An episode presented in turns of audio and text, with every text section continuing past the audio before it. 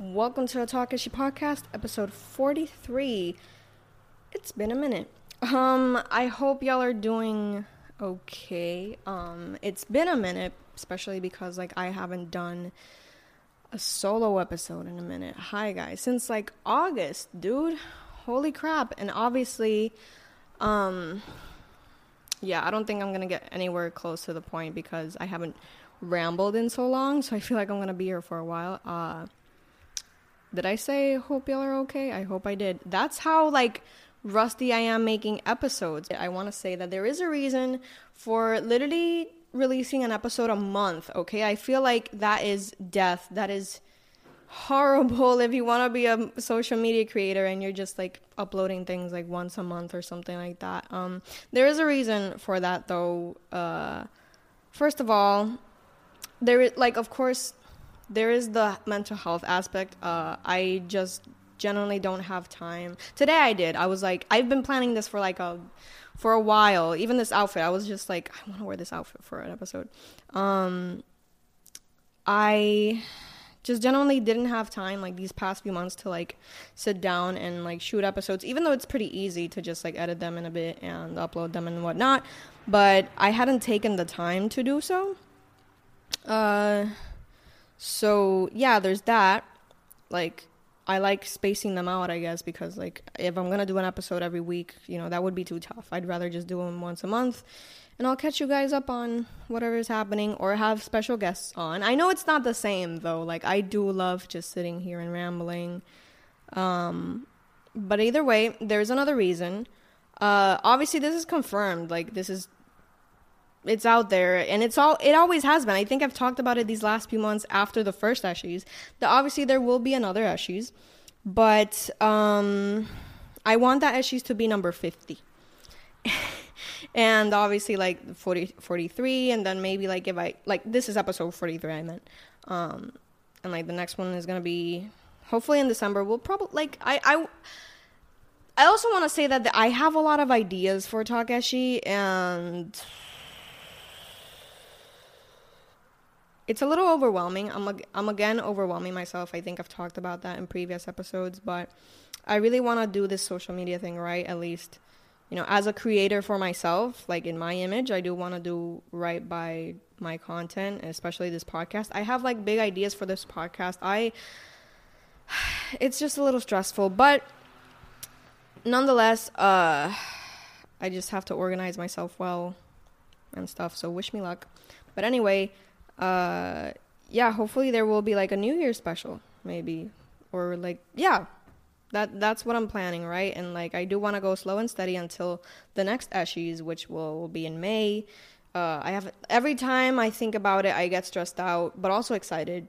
You know, I'm I'm genuinely super excited. I just really have to sort everything out to like do a good show, you know. But uh, aside from that, uh, yeah, those that's the reason why the podcast has been extremely slow.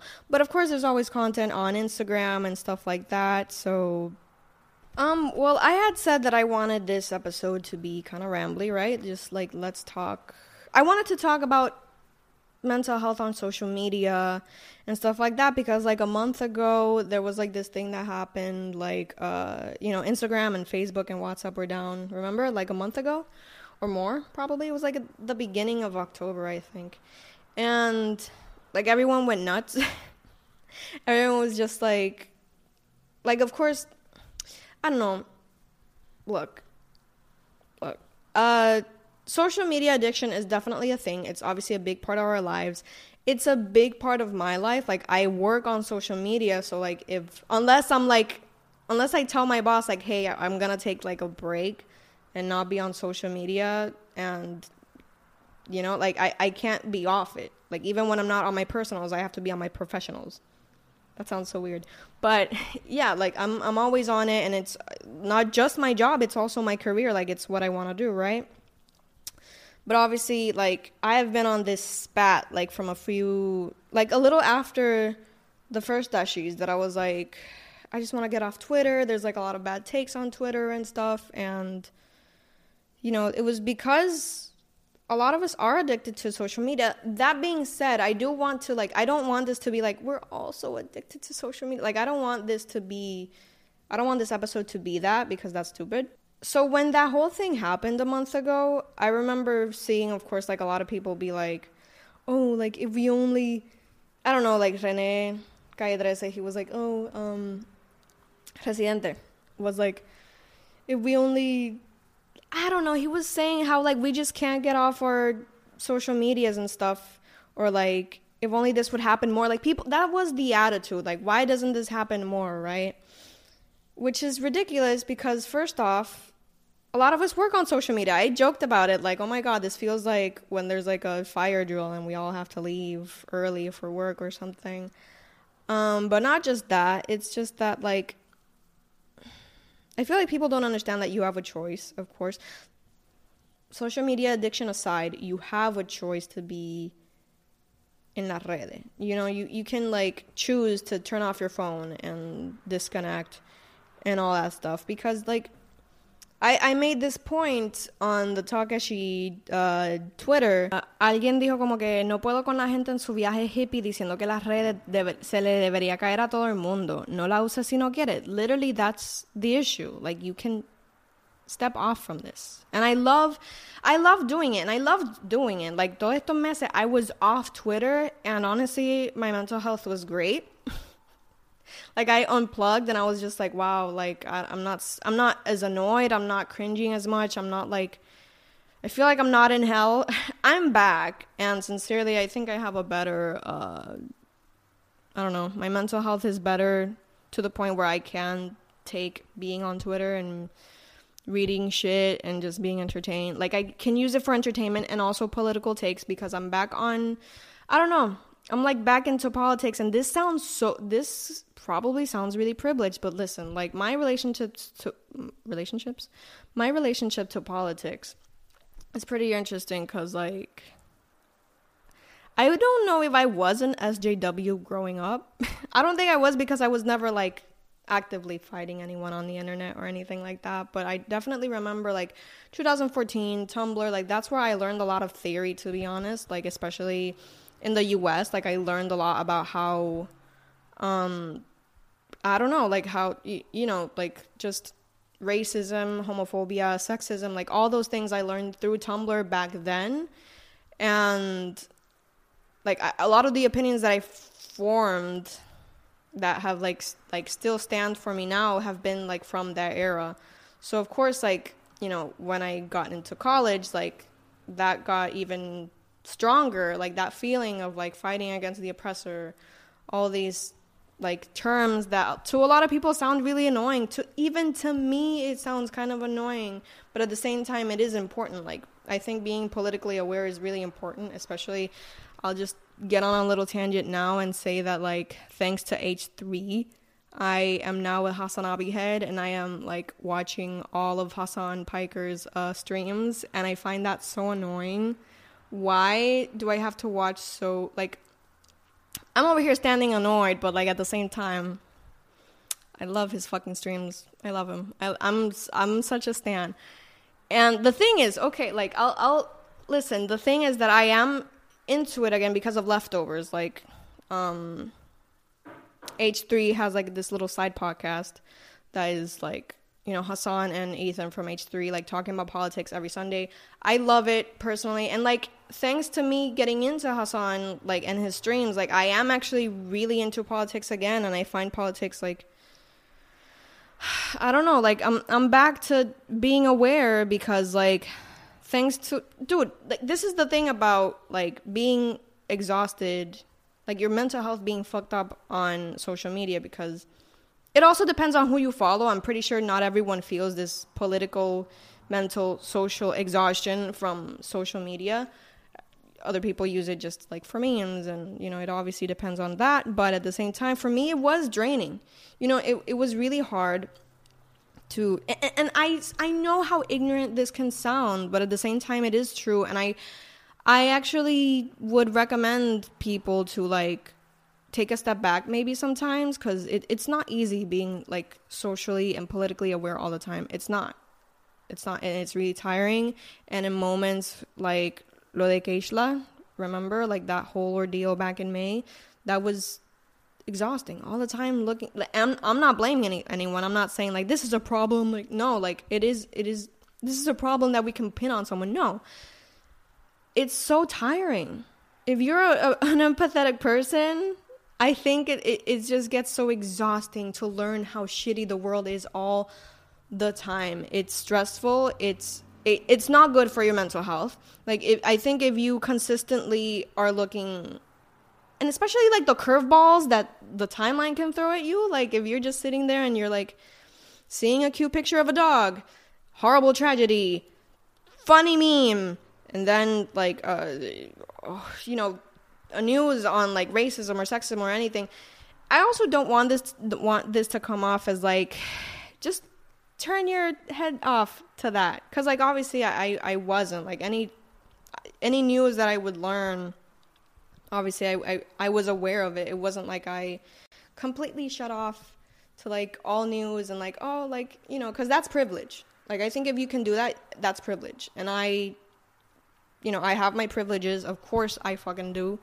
But I also do have my disadvantages, and uh, I don't know. I don't want to get into that specifically, but to any human being, consistently being aware of like not just politics, just like social injustice and all that can affect your mental health. So my message with that is just to be weary and to kind of you know be obs- you know just observe what you consume. Be extremely aware of what you consume. It's important because like if you constantly i guess it's also the way that you consume it. If like you know i think a lot of people take it to the horrible, like negative and pessimistic way of like there's literally nothing we can do. This is all horrible. Some people are way too optimistic. Some people literally like don't care about politics and like have that privilege of not having to you know be aware of all these things or even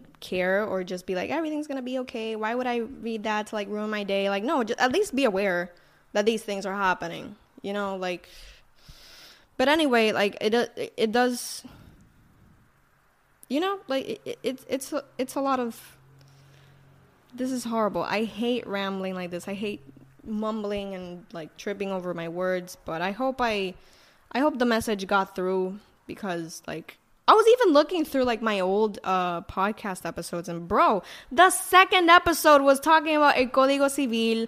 I talked a lot about like the racism in like La Comay and just like last year talking about like especially being socially conscious like especially like that Karol G uh, episode and the Nati Peluso episode like bro but um yeah that's kind of where my head is at lately and that's that's kind of how that is where I'm at with like social media. I am back on social media. Well, I'm on social media every single day, especially on Instagram cuz like uh, if I have to get personal now, like I think uh, I think I pretty much covered the mental health aspect of it. But if I have to get personal now and talk about my own, like where I've been and what's been going on, uh, obviously I'm like every day on Instagram. Like last week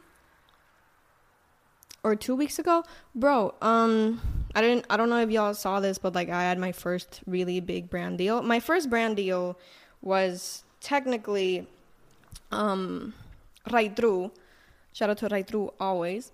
But um, I had my first like really big brand deal with Burger King uh, two weeks ago for Halloween. Shout out to shout out to Burger King. That was honestly an awesome experience, and uh, it really motivated me to like keep moving forward with my content. And obviously, like all the support that I got was really great. But it was it was a week. it was definitely a week. Like, uh, shout out also to my team, of course. Like, love them so much, but uh, it was definitely a lot of work for me. Especially, it was like it was it was awesome, but it was a lot of work, but it was great. Why am I saying this again? Because uh obviously like I am on social media all the time. That's that's kind of the point that I was hammering there. Um so the thing is that I'm not I'm not on Facebook. Like I used to be on Facebook like years ago, and honestly, I haven't been there for like almost two years now because I generally I don't know like I generally don't care. It's not my echo chamber. It's not my like. I only stop by it when I have to for work or for my own personal things or when I have to look for something and like I just like like my best friend's stuff and I go. Um so I'm not on there. I am a lot on I'm obviously always on YouTube. Now I'm a little more on Twitch, of course. Now I'm always on Instagram. There was like when I was talking about the week that I had with like the brand deal, I was on Instagram. I posted on Instagram seven times. Like, bro, I posted like every single day in a row. That's crazy for me. I don't know how I did that. Uh, lots of planning, lots of organizing, I guess. Uh, wanted to keep active. But uh, I do have a really good relationship with social media now, um, especially, you know, for work, I have a really good relationship with that. I have a really good, like, I think another point to you know touch on i think i kind of did already with like you know the way you consume social media is important um i also like unfollowed like a ton of people or muted a ton of people or just like really t- fine-tuned my I really fine tuned my social media experience. I think that one of the things that even made me want to leave like Instagram, which like it's it's so it's not weird, but obviously, like you thrive more on on you know as a creator, you thrive more on certain social medias than others. I think it also works like you could be like a big Twitter about uh, and then on Instagram like flop all the time because you like your strength is Twitter, and that applies to everything. Like you could be a big YouTuber and your Instagram flops, or like on Instagram you do great numbers, and then on Twitter like no one follows you, or uh, your videos don't do well on YouTube or stuff like that, you know. So, like, obviously, every experience is different because every uh, social media platform has like its niches and like, you know, like it's certain engagements. But it sucks that you just can't be like, you know, your best. Like, if, if you had like 100k follow subscribers on YouTube, then you can't like have the same on Instagram or something like that. But the point that I'm trying to make there is that obviously different social medias uh, you go on it for different things but at the same time uh, just just be aware of what you consume on each one of those. Like i like i was saying i deleted and unfollowed a ton of people. Uh, i made sure that like what i was like any simple thing that threw me off i would unfollow or mute at the very least. Like just just literally make it a good place to be because of course there like there's gonna always be people that annoy you or people that post really annoying things like i said a few months ago that episode that uh number i don't even remember but it was one that was like internet friends are not your real friends or something. That episode really uh, marked my philosophy on social media really and social media friends parasocial relationships and all that stuff. So obviously i recommend but i also yeah just like yeah, it's it's so important still to like protect your mental health and your relationships on social media and stuff. But yeah, to wrap up this episode, I just want to say that yeah, protect your mental health on social media, especially if you're a creator like it's so hard to disconnect, but at the same time, it's very necessary. So I feel like a lot of people a lot of y'all have lives. And if you don't have lives, you have jobs that require a lot of uh, hours and hours of work, so you're disconnected. I would take that. Like, I wouldn't take that for granted. I would love that because sometimes social media be excessive, especially now with like the news of like, I mean, this is unrelated, but like reading all the Astroworld stuff can be heavy. Like, I'm not just talking about, like, when I say protect your mental health, I feel like at the beginning it sounded like I didn't want people to be socially aware or like con- politically aware or things like that, but like there's just also just tragedies that happen that sometimes just have no I mean obviously that that whole situation was like messed up and shit, but at the same time like uh I'm not talking about just politics. I'm just talking about tragedy and just negative news in general it's really easy to like get go down the slopes and feel like I don't know, just let it affect you a lot. So just try to have fun on social media. That's literally what it is for if you are just a consumer. I'm a consumer and a creator and it's like I I want social media to be a happy place to be. So I'm going to try to do that. Uh finalizing note, finalizing uh, I just want to say that I'm excited for what's coming up. Uh, I also have a few videos planned. Uh, it's obviously a long, like long ways from now, but the Eshies is coming, and I'm planning it. And just stay tuned for, I guess, like the episodes to come, which, which, like the Eshies is coming. That's the biggest thing that's coming, and it's obviously coming months from now. But there will be a few fun surprises, and uh, there's a surprise. Literally, like I'm getting like right now. This is me getting ready for a surprise.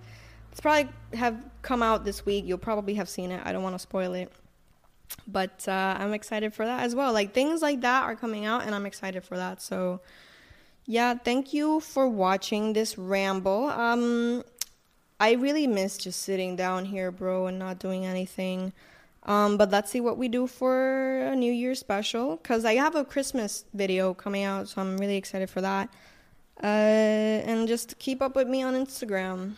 And God, I really like. Okay, just like on a last little note, uh, I'm so inspired by H3 and all these like creators, like especially H3. I think they have like a lot of really cool dynamics and a lot of really cool stuff that just it's like better than television and I genuinely want to bring that here, and I'm like manifesting all these like hopefully amazing things. Like I'm in such a good headspace as well that like it motivates me to just like create better things. Hopefully, you know, like it's stressful when things don't turn out the way that you wanted them to and stuff. So I'm manifesting that everything goes well for me and for you watching and listening.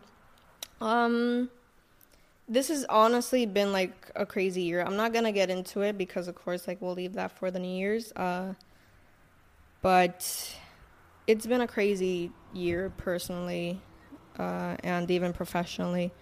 So I will see y'all in the New Year special, and I hope that y'all are doing okay. And thank you for watching, of course. Literally no words to say after that. Bye, guys.